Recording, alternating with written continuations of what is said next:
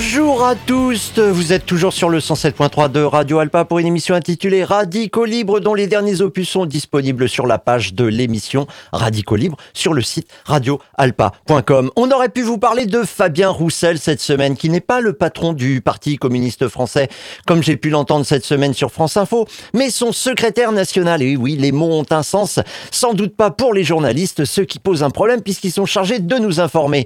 Fabien Roussel est intervenu à la fête de l'humain qui avait lieu la semaine dernière, où il a assuré à des journalistes préférés la France du travail à la France des allocs. En cela, il était soutenu par un certain monsieur Attal, qui est au gouvernement d'un certain euh, euh, d'une certaine madame Borne, qui est au service d'un certain monsieur Macron, pété de la rep actuelle. Quand on est soutenu par des macronistes, à mon avis, il y a un tout petit souci, surtout quand on est au Parti communiste français. Mais il n'en est pas son coup d'essai. Le discours populiste de Fabien Roussel lui servait déjà de programme en janvier 2022 sur Europe 1 pour se différencier des autres candidats de gauche. Ah oui, de gauche, oui, c'est vrai, il y avait des candidats de gauche à cette élection présidentielle. Eh bien, pour s'en différencier, Fabien Roussel disait ceci sur Europe 1 en janvier 2022. Moi, je ne défends pas le revenu universel. Je ne défends pas le revenu issu de l'assistance. Je veux défendre le revenu issu du travail. Je suis pour remettre le travail, l'emploi la formation au cœur de la société française. Garantir à tous nos jeunes l'accès à l'emploi. On va commencer par eux, mais ensuite éradiquer le chômage, faire en sorte que l'on passe, au, chômage. faire en sorte que l'on passe d'une France du chômage et du RSA à une frange du travail et d'un bon salaire. Un bon salaire avec des bonnes conditions de travail. Redonner du sens au travail, s'émanciper au travail. C'est, ça doit être possible, mince. Aujourd'hui, euh, regardez, euh, on, on promet quoi comme avenir à nos jeunes? D'être auto-entrepreneur?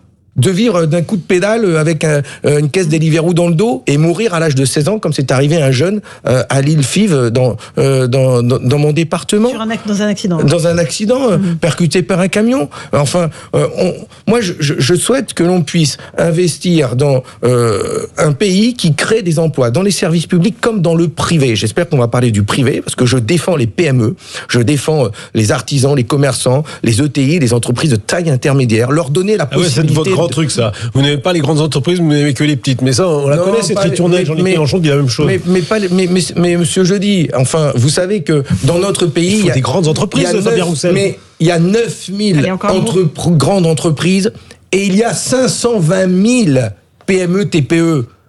520 000 TPE et PME elles, elles ont toutes les misères du monde. Par contre, les 9000 grandes, elles bénéficient de toutes les aides publiques, de tout l'accompagnement de l'État. Elles ont même des avocats fiscalistes pour payer moins d'impôts. Par contre, nos 520 000 TPME et PME, elles se débrouillent. Eh bien, moi, je veux que les gros payent gros et que les petits paye petit. Voilà, c'est clair. Poujade sort de ce corps. La défense des petits contre les gros dans le monde économique capitaliste, ça permet sans doute de faire quelques voix dans les milieux populaires et dans les milieux des indépendants, c'est-à-dire ceux qui travaillent de manière indépendante. Mais c'est en employant les arguments de l'ennemi.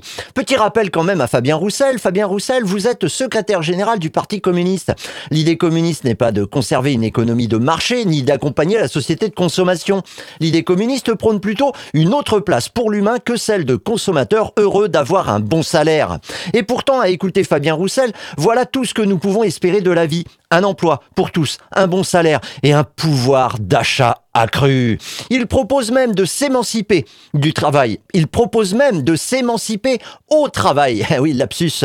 J'ai cru qu'il était communiste. Donc de s'émanciper au travail. Monsieur Roussel, il faudrait vous rendre dans une usine, vous qui défendez l'industrie. Il faudrait vous rendre dans un centre d'appel, par exemple, un call center où tous les gens sont chargés de, d'envoyer des messages à longueur de journée à des gens qui n'en ont pas forcément envie. Tout ça en leur téléphonant. Il faudrait vous rendre dans la grande distribution également, où c'est tellement intéressant de faire du facing sur les chantiers et j'en passe pour apprécier la capacité d'émancipation du travail salarié 35 heures par semaine, 47 semaines par an, durant au moins 42 ans. L'humain n'est pas une variable économique, non. Sa vie ne se résume pas à servir de ressources humaines pour le capital. Cette base n'est même pas écornée par le secrétaire national du PCF. À la place, il reprend le discours capitaliste de l'émancipation par le travail. Revenons un petit peu aux racines. Quand l'auteur du manifeste du Parti communiste, enfin l'un des deux, un certain Karl Marx, parle du travail et de la liberté, sa hauteur de vue rend Roussel lilliputien. Extrait. En fait, le royaume de la liberté commence seulement là où, cesse, où l'on cesse de travailler par nécessité et opportunité imposée de l'extérieur. Le royaume de la liberté se situe donc par nature au-delà de la sphère de la production matériellement, euh, matérielle proprement dite. De même que l'homme primitif doit lutter contre la nature pour pourvoir à ses besoins, se maintenir en vie et se reproduire, l'homme civilisé est forcé lui aussi de le faire et de le faire quelle que soit la structure de société et le mode de production. Avec son développement s'étend également le domaine de la nécessité naturelle, parce que les besoins augmentent, mais en même temps s'élargissent les forces productives pour les satisfaire. En ce domaine, la seule liberté possible est que l'homme social, les producteurs associés, règlent rationnellement leurs échanges avec la nature, qu'ils la contrôlent ensemble au lieu d'être dominés par sa puissance aveugle, et qu'ils accomplissent ces échanges en dépensant le minimum de force et dans les conditions les plus dignes les plus conformes à leur nature humaine. Mais cette activité, euh, c'est-à-dire la, production, c'est moi qui rajoute, donc cette activité consiste, euh, constituera toujours le royaume de la nécessité. Et c'est au-delà que commence le développement des forces humaines comme fin en soi. Le véritable royaume de la liberté qui ne peut s'épanouir qu'en se fondant sur l'autre royaume, sur l'autre base, celle de la nécessité. La condition essentielle de cet épanouissement est la réduction de la journée de travail. L'épanouissement de l'humain, ah c'est moi qui parle, passe donc par autre chose que la production du nécessaire. Ça passe, c'est au-delà. Voilà, c'est le fameux slogan ne pas perdre sa vie à la gagner. Marx le dit dans cet extrait du Capital, euh, livre 3, chapitre 48 pour ceux qui voudraient s'y référer. C'est après avoir produit le nécessaire que le temps restant sert à l'épanouissement. Puisque l'épanouissement des petits est un sujet pour Fabien Roussel, il devrait aussi profiter de ses passages à la télé et dans les autres médias à genoux devant le libéralisme pour assumer un discours de rupture nécessaire avec le capitalisme et avec sa notion là, ce fameux travail, ce fameux travail qui nous permettrait d'exister. Et pourquoi pas citer des radicaux libres comme un certain André Gorz. Ce dernier écrivait dans Actuel Marx, décidément, en 1992. Je le cite. Sans entrer ici dans le détail de questions que j'ai discutées ailleurs, je rappelle seulement que la politique éco-sociale consiste principalement à rendre la garantie d'un revenu suffisant indépendant de la durée du travail, laquelle ne peut que décroître, et éventuellement du travail lui-même, à redistribuer le travail socialement nécessaire de manière que tout le monde puisse travailler et travailler à la fois mieux et moins, à créer des espaces d'autonomie dans lesquels le temps libéré du travail puisse être employé par les individus à des activités de leur choix, y compris des autoproductions de biens et de services qui réduiront leur dépendance du marché et des prises en charge professionnelles ou administratives et leur permettront de reconstituer un tissu de solidarité et de socialité vécue fait de réseaux d'aide mutuelle, d'échanges de services, de coopératives informelles. La libération du temps, la libération du temps hétéronome, fonctionnellement spécialisés doivent être conçus comme une politique d'ensemble qui demande aussi qu'on repense l'architecture et l'urbanisme, les équipements et services publics, les rapports ville-campagne, de manière à décloisonner les sphères de vie et d'activité et à favoriser les échanges auto-organisés. L'écologie politique fait ainsi des changements écologiquement nécessaires dans la manière de produire et de consommer le levier de changement normativement souhaitable dans le mode de vie et les relations sociales. La défense du milieu de vie au sens écologique et la reconstitution d'un monde vécu se conditionnent et se soutiennent l'un l'autre, l'une l'autre. L'une et l'autre exigent que la vie et le milieu soient soustraits à la domination de l'économique, que croissent les sphères d'activité dans lesquelles la rationalité économique ne s'applique pas. Cette exigence, en vérité, est aussi vieille que la civilisation. Depuis le Ricardien anonyme, donc un adepte de Ricardo, un économiste du, euh, de la fin du 19e, euh, du 18e siècle, euh, dont Marx aimait à citer le pamphlet daté de 1821 jusqu'à Keynes et Léontieff, les grands théoriciens de l'économie moderne nous ont tous fait du temps rendu disponible pour les activités, je cite, qui valent pour elles-mêmes comme leur propre fin, la vraie mesure de la richesse. Ce qui revient à dire, l'activité économique n'a de sens qu'au service d'autre chose qu'elle-même. Voilà ce qu'on devrait entendre dans la bouche euh, d'un euh, dirigeant du Parti communiste. Je le répète parce que franchement, c'est que l'économie, donc euh, l'activité économique n'a de sens qu'au service d'autre chose qu'elle-même. Eh non, à la place, ce serait ce qui nous permettrait de nous épanouir. Pour s'émanciper, se désaliéner, l'humain n'a pas besoin d'un pouvoir d'achat accru. Ce pouvoir se résumant à pouvoir acheter plus de produits, plus de services, c'est-à-dire des marchandises. Ce pouvoir ne sert qu'à faire de bonnes affaires, nous transformant tous en commerçants à la recherche du prix le plus bas, parfois aux dépens de ceux qui ont produit la marchandise. Au lieu de ce pouvoir factice, nous devrions réclamer le pouvoir de faire, le pouvoir de retrouver du temps libéré pour agir de notre propre chef pour nos besoins, nos besoins propres, et réaliser alors ce que nous voulons. Ce pouvoir de faire n'a d'autre limite que nos envies personnelles et collectives. Et fabriquer, construire, aménager, réparer, dépanner, aider, soulager, soutenir, contribuer sont des actions autrement plus épanouissantes que sortir sa, sa carte bleue et payer. Roussel. On aurait pu vous parler de la honte qui devrait monter aux joues de ceux qui appliquent les lois de la République en matière d'accueil des étrangers. Depuis le 1er septembre 2022, la salle municipale Barbara à Le Mans, derrière l'arrêt Saint-Martin de Leutram, est occupée pour mettre à l'abri des familles en galère. Jeudi, une délégation des occupants est allée accueillir le maire de Le Mans, Stéphane Le Foll, alors qu'il entrait au conseil municipal pour lui demander un soutien autre que l'envoi des huissiers, dixit les militants. Il se serait fâché tout rouge. Vendredi 16 septembre, un peu plus de 200 personnes, alors 130 selon le West France, dont les compétences de comptage ne s'améliorent pas avec euh, bah, cette nouvelle saison. Eh ouais, à chaque fois qu'il y a des euh, manifestations, ils enlèvent 20-30%. Pour qui, pourquoi Demandez-leur. Se sont rassemblés, donc plus de 200 personnes se sont rassemblées devant la préfecture en fin d'après-midi, ce vendredi 16 septembre pour demander aux autorités d'appliquer la loi qui veut que les, que les mineurs soient forcément hébergés et qu'au titre de la Convention des droits de l'enfant signée en 1989 par la France, excusez du peu, les enfants ont également le droit de vivre en famille. Les manifestants ont décidé de revenir vendredi prochain si besoin était. En attendant, la salle Barbara occupée a toujours besoin de coups de main et d'autres choses. Elle c'est pas très loin. Allez donc à la source des infos, histoire de se renseigner de ce qui se passe autour de chez nous. On aurait pu également, euh, également vous parler de la réforme annoncée des retraites, qui passera peut-être juste par un amendement dans la loi de programmation des dépenses de la sécurité sociale. Ou alors par le 49.3, une arme de destruction massive législative qui donne la possibilité à la majorité de faire passer un texte qui deviendra une loi applicable par tous, mais sans vote. Et puis alors se profile une nouvelle loi sur l'immigration, juste la 20e et quelques, depuis le début du délire avec Pasqua en 1986. Un autre ministre de l'Intérieur euh, qui, euh, franchement, euh, ouais, il en voulait, hein, il voulait terroriser les terroristes. Il a finalement failli être condamné, mais il est mort avant. Mais quelle lâcheté, je vous jure Parce qu'il faisait des magouilles en Afrique. Les commentateurs, ils vont tous de leurs petits mots sur la capacité de cette nouvelle loi à résoudre je cite, le problème de l'immigration.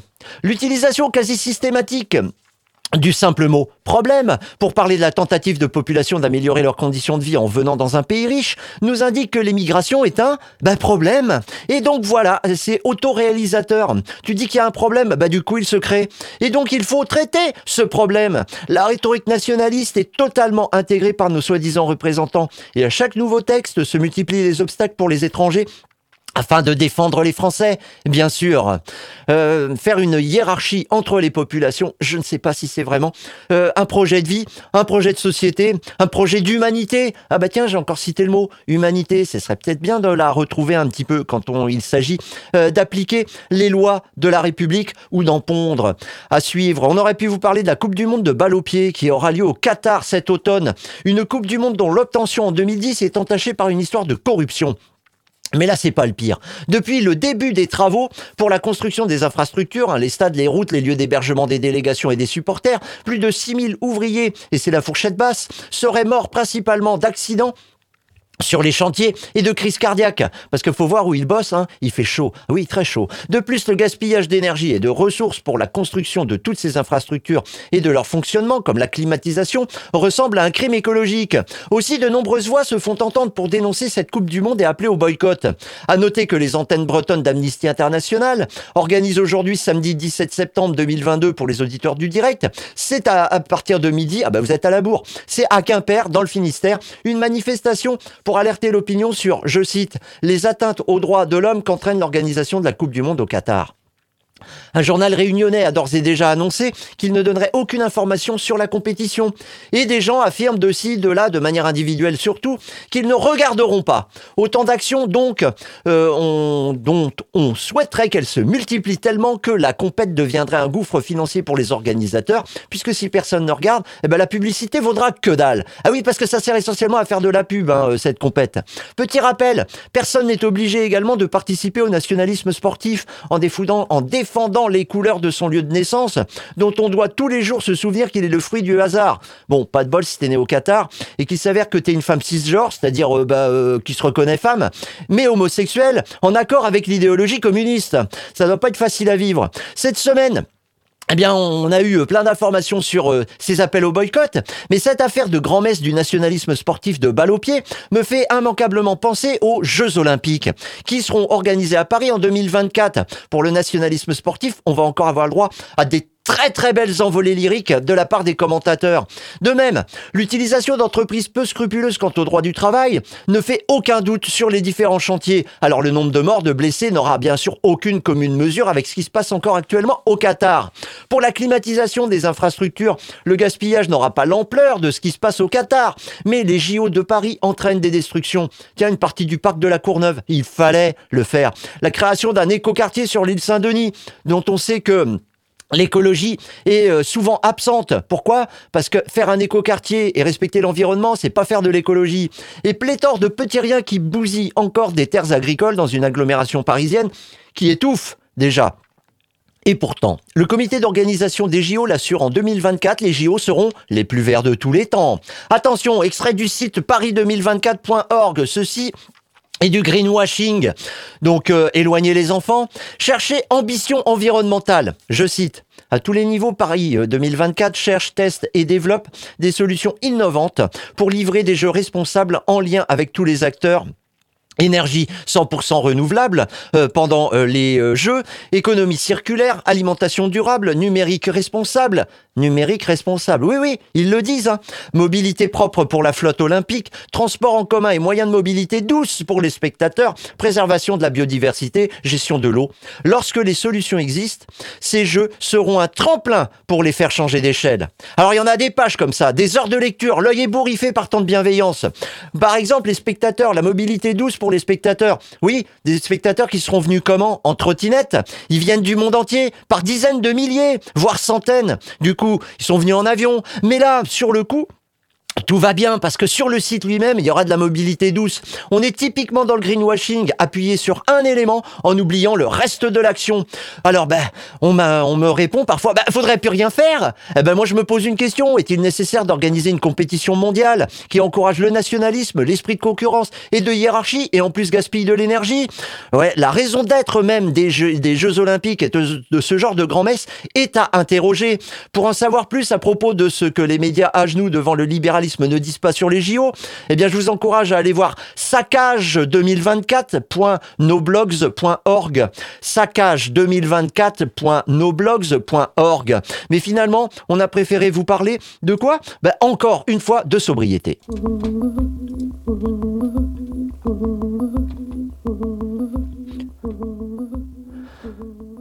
Souvenez-vous, la dernière fois, nos soi-disant représentants officiels et les plus obscurs, comme le président du MEDEF, euh, François, euh, François, non, Geoffroy Roux Bézieux, nous parlaient de sobriété. Ça donnait quelque chose comme ça. Je rappelle que la sobriété, c'est la chasse au gaspillage, c'est l'attention au chauffage, à l'éclairage.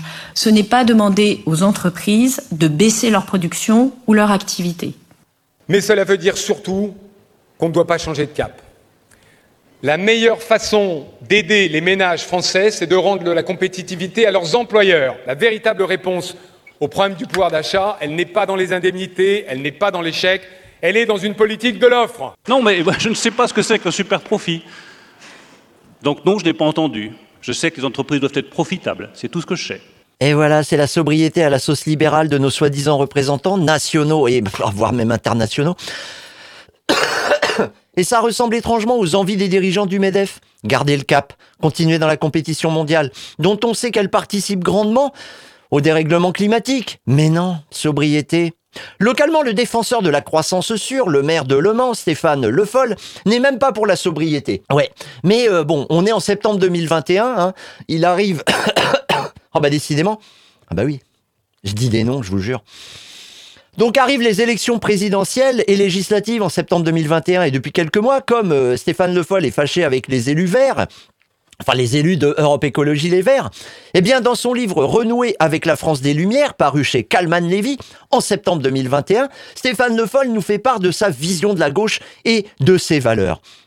On a eu une petite dose de rappel durant les législatives et cette semaine, euh, enfin il y a deux semaines pardon, avec le grand manifeste de 400 personnalités de gauche, qui de fait ne jure que par le productivisme et la République, eh ben Stéphane Le Foll faisait partie des 400.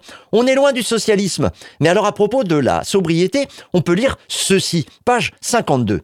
La sobriété individuelle n'est pas une solution. Pour les tenants de la décroissance, le raisonnement est simple. Face à l'enjeu écologique, il faut prendre le contre-pied de ce passé qui nous a conduits là où nous sommes. Chacun doit, à son échelle, corriger les erreurs de comportement, limiter les pollutions, lutter contre le gaspillage. Il faudrait que le citoyen consommateur consomme moins, soit sobre, et qu'il remette partiellement en cause son quotidien et ses modes de vie. Si cela est utile, cela s'entend pour ceux qui ont de la marge pour le faire. Pour les autres, le risque est que cela devienne une morale contraignante inacceptable qui conduise à un appauvrissement général par l'asphyxie des échanges et de l'activité. Si je partage le, constat de l'urgence environnementale avec tous les écologistes et l'idée de remettre en cause les modalités de développement économique actuelles, je suis en revanche convaincu que l'idée de progrès est essentielle pour faire adhérer le plus grand nombre au nécessaire changement de notre modèle de développement et au basculement vers une France durable. De fait, il y en a des pages, des pages et des pages comme ça. Euh, je partage la nécessité, là je suis passé page 55, je partage la nécessité de corriger notre trajectoire et nos modèles de développement. Mais plutôt qu'une correction par la sobriété, je fais le choix d'une correction par le progrès. Il faut sortir d'une politique comportementaliste pour créer une dynamique collective, seule à même d'opérer un changement de cap clair pour l'avenir. C'est-à-dire, eh ben, c'est-à-dire qu'on fait attention à bien... Euh, fermer le robinet quand on se lave les dents, ouais, ouais, ça, ça sert à quelque chose. Mais sinon, pour le reste, laissez la place au progrès. Et donc à la technique, et donc aux techniciens qui vont nous aider à mieux comprendre tout ça. Alors là, euh, quand euh, dans les différentes pages, là, on aurait pu vous citer tout ce qu'il raconte sur les écolos. Ah oui, alors les écolos, ben oui, il parle des écolos de ELV avec lesquels il est fâché, dont la remise en cause de l'économie de marché est des plus discrètes. Hein. Euh, les écolos de ELV, on n'en a pas beaucoup pour la décroissance, par exemple, ou pour l'abandon de l'économie de marché. La solution n'est donc pas déjà de prendre conscience de sa part dans la gabegie, d'après euh, Stéphane Le Foll, de devenir un peu plus responsable, dans le sens d'avoir conscience des conséquences de ses actions, mais plutôt de faire confiance à la technique, avec un grand T, plus de technique, plus. Eh oui, ce qui caractérise entre autres les personnalités dont nous venons de parler, que nous avons entendues, et euh, Stéphane Le Foll, me semble être la volonté de continuer à posséder toujours plus. Plus que les voisins européens, plus que ben, euh, les voisins du monde entier, tout ça dans la grande compétition capitaliste. Posséder toujours plus de pouvoir comme élu.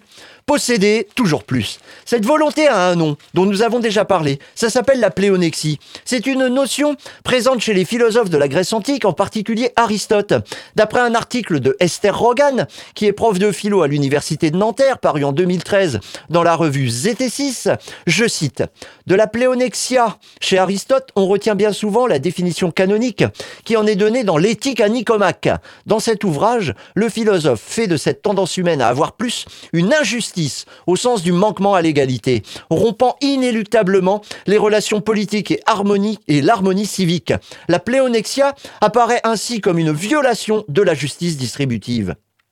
Autant de griefs qui empêchent de faire société, en effet, d'après Danny euh, Robert Dufour, qui consacre un petit ouvrage sur la pléonexie, Platon avait précédé Aristote dans euh, l'annonce des conséquences funestes de cette pléonexie, la volonté d'avoir toujours plus, c'est-à-dire plus que sa part, c'est-à-dire une partie de la part des autres, que ce soit dans la société elle-même, ce qui amène à la guerre civile, ou avec ses voisins, et c'est là la guerre de conquête.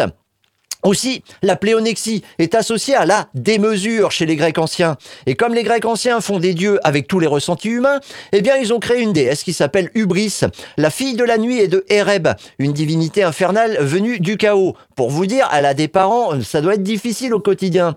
La certaine Hubris en question est souvent en lien avec Némésis, le châtiment.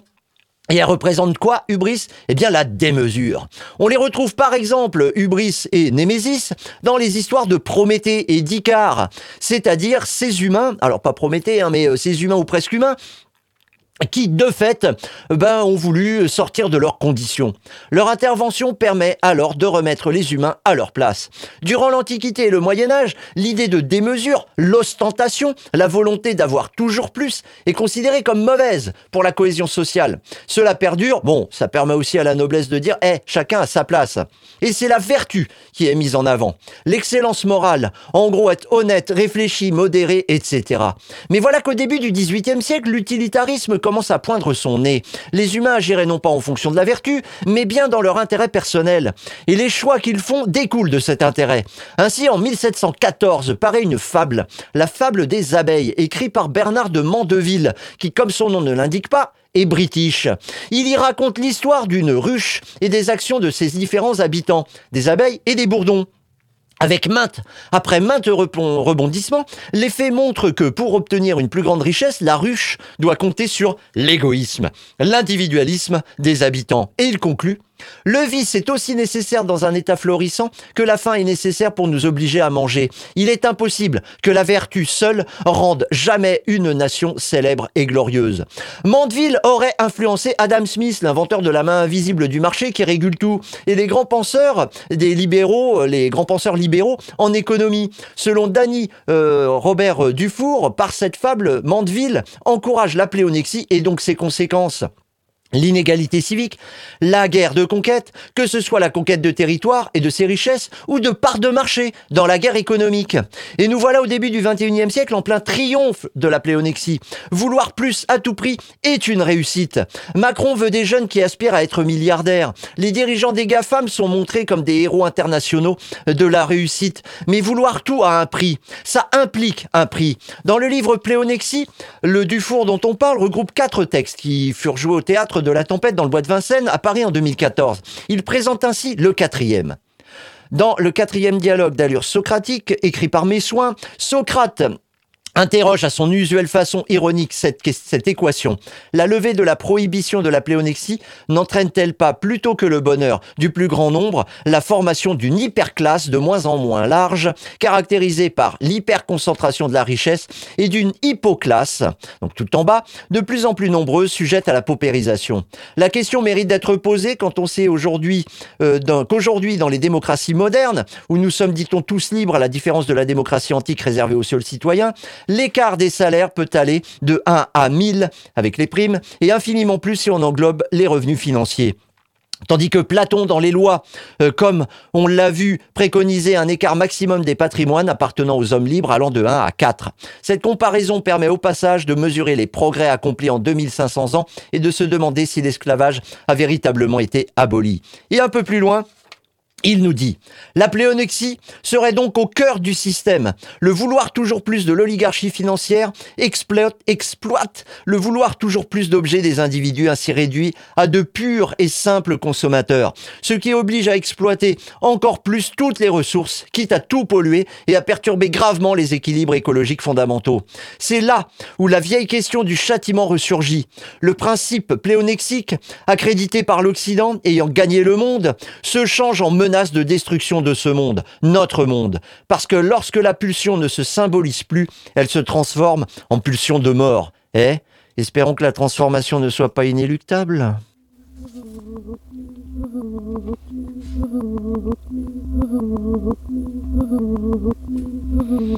On aurait pu vous parler encore de plein de trucs parce qu'il se passe des trucs pendant toute la semaine. Je vous encourage à aller voir sur sart.demosphère.net où il y a un agenda militant qui donne des informations sur les différentes activités de la semaine. Mais on n'a plus le temps. Alors on vous dit tout simplement, allez, au revoir.